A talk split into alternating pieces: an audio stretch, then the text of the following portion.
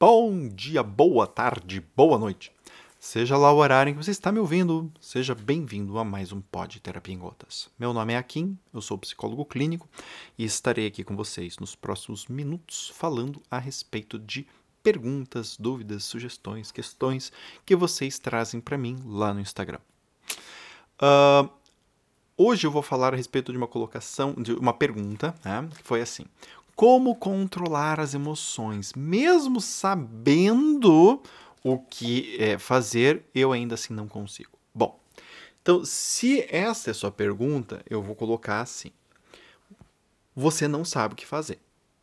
Porque controlar as emoções não dá. A gente não controla as emoções. Então, você não sabe o que fazer porque você está partindo do pressuposto que você vai controlar as emoções. Tá? Esse é o primeiro ponto. Segundo lugar, o que você quer com controlar as emoções?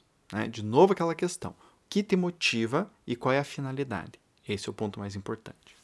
Então, par partindo aqui da, da, da, pergunta em si e do pouco da, e do, do, do, do, pouco que eu conheço ali do, do, caso, né, e também da minha prática clínica, é, eu vou traçar algumas ideias. Geralmente, quem quer controlar emoções quem usa essa palavra, quem tem esse intuito, de alguma maneira entende que a emoção é nociva, de que alguma maneira a emoção traz algum resultado negativo. Por isso o desejo de controlá-la. Porém, as emoções coitadas, elas são resultados, elas não são causas de algo. Não é a emoção que causa algo ruim. É a minha reação à emoção que pode me trazer algo ruim. A emoção, sim, prepara o organismo para uma reação. A emoção requer uma reação. Isto sim. Mas a emoção faz isso por quê? De novo, a questão do motivo. Né? Porque alguma coisa no ambiente, interno ou externo, tocou a pessoa a ponto de o corpo precisar criar esta emoção para a pessoa agir. Qual é o objetivo final da emoção? Autorregulação. Logo, emoção nenhuma quer te ferrar, porque o grande objetivo das emoções é regular o organismo. No caso do medo, por exemplo. Se algo me causou medo, o objetivo do medo é que eu me proteja. Tanto que a partir do momento que eu vejo que eu estou protegido em relação àquilo que me causa medo, eu ah, sossego eu fico tranquilo, eu me sinto seguro. Então, toda emoção, gente, surge para te regular. Então, a emoção não vai te trazer problemas. Agora, a tua reação à emoção pode te trazer problemas. Por exemplo, quando a pessoa recebe uma informação da família dela de que medo é coisa de gente fraca, medo é errado, medo não pode, que ela tem que ser forte, que ninguém pode ficar sentindo medo. Filho meu, filha minha não vai sentir medo. Tem que ser forte. Né?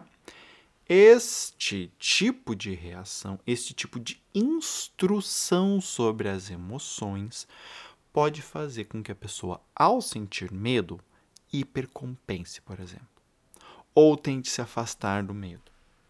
Nesses dois casos, a pessoa não vai aprender a se proteger daquilo. Pode ser até um pouco mais severo e a pessoa pode tentar cortar a ligação com é, o que faz ela sentir o medo.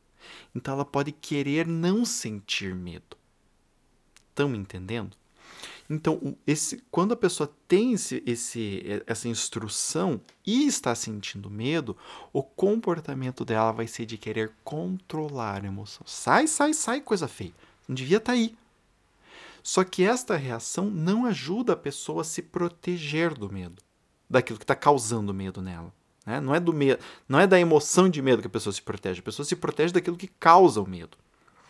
E ao não se instrumentalizar para se proteger, a pessoa continua incompetente em relação àquele estímulo.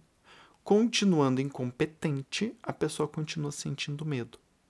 Isso começa a criar um ciclo, onde a pessoa começa a perceber cada vez mais incompetente.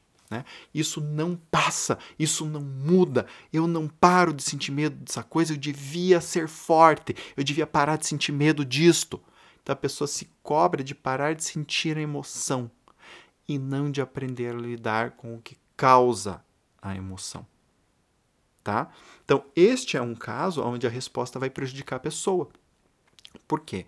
Porque ela pode, por exemplo, criar uma resposta de raiva, uma reação de raiva em relação a ela própria, em relação aos seus próprios sentimentos. E esta raiva vai fazer com que ela queira cortar os sentimentos da vida dela ou controlá-los.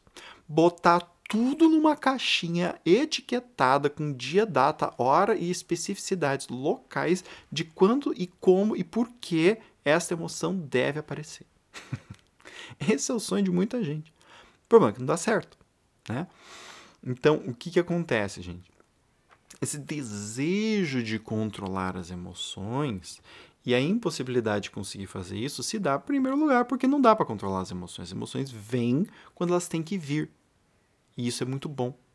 Agora, se eu crio essa camada de raiva em relação às emoções e começo a tentar desenvolver comportamentos para controlar elas, é aqui onde eu vou criar meu problema mental.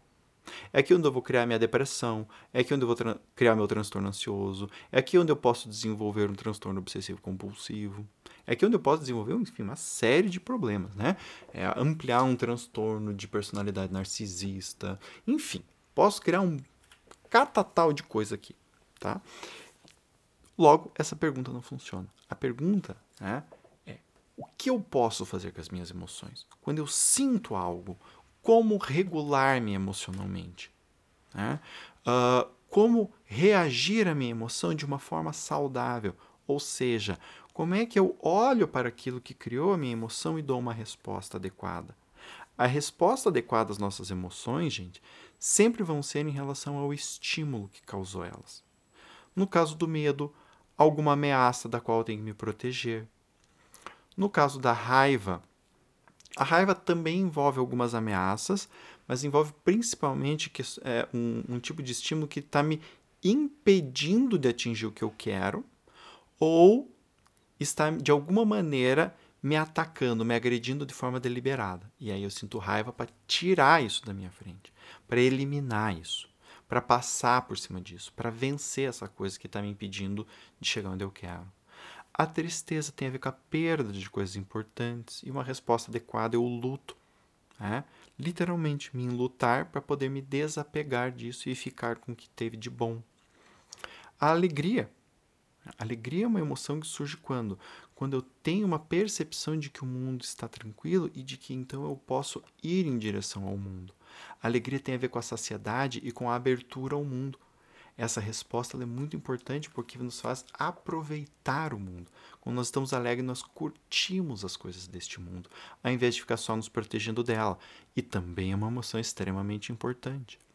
A emoção da a, a sensação de paz, tranquilidade, por exemplo, que tem a ver com, com o quê? Tem a ver quando eu percebo-me adequado e em paz em relação ao que está acontecendo neste mundo. Quando eu crio uma aceitação de quem eu sou e de como o mundo é, então eu me sinto em paz e tranquilo. E isso tem uma função muito importante, que é fazer com que a gente se relacione com este mundo tal como ele é. Ou seja, nos traz mais clareza sobre o mundo. Né? Uh, enfim, todas as emoções, elas têm deter, determinados tipos de temas, de estímulos que nos causam elas, e elas têm uma resposta que nos ajuda a percebê-las, que nos ajuda a aliviá-las, ou no caso das emoções, como alegria, como paz, como amor, de exaltar isso e de aproveitar ainda mais isto. Né? Uh, e, talvez você possa estar pensando, ah, que emoções positivas e negativas? Eu não gosto dessa classificação porque ela traz uma carga moral muito grande. Né? Mas uh, a gente pode pensar assim: emoções que nos ajudam a nos adaptar a momentos difíceis e emoções que nos ajudam a adaptar a momentos mais agradáveis. E os dois são importantes. Né? É, eu não gosto de chamar de emoção positiva ou negativa, porque todas elas no, no, sentido moral são positivas, porque a função das emoções é nos regular. Então todas elas são regulatórias. A pessoa que não se permite sentir paz, sentir saciedade, por exemplo, ela tem muito problema de ansiedade. É? Justamente porque ela não se permite a saciedade. Ela está sempre incomodada, sempre querendo algo mais, é, e isso faz com que ela possa ter problemas, inclusive de depressão também. Tá? Então, como controlar as emoções? Não controle as emoções, deixa elas virem.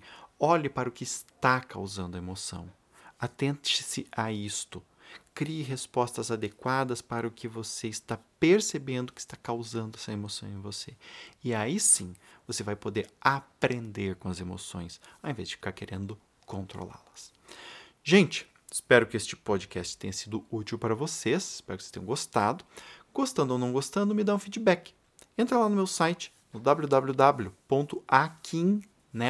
www.aquinneto.com.br e lá você pode me acessar pelo Instagram, Facebook, Twitter, LinkedIn.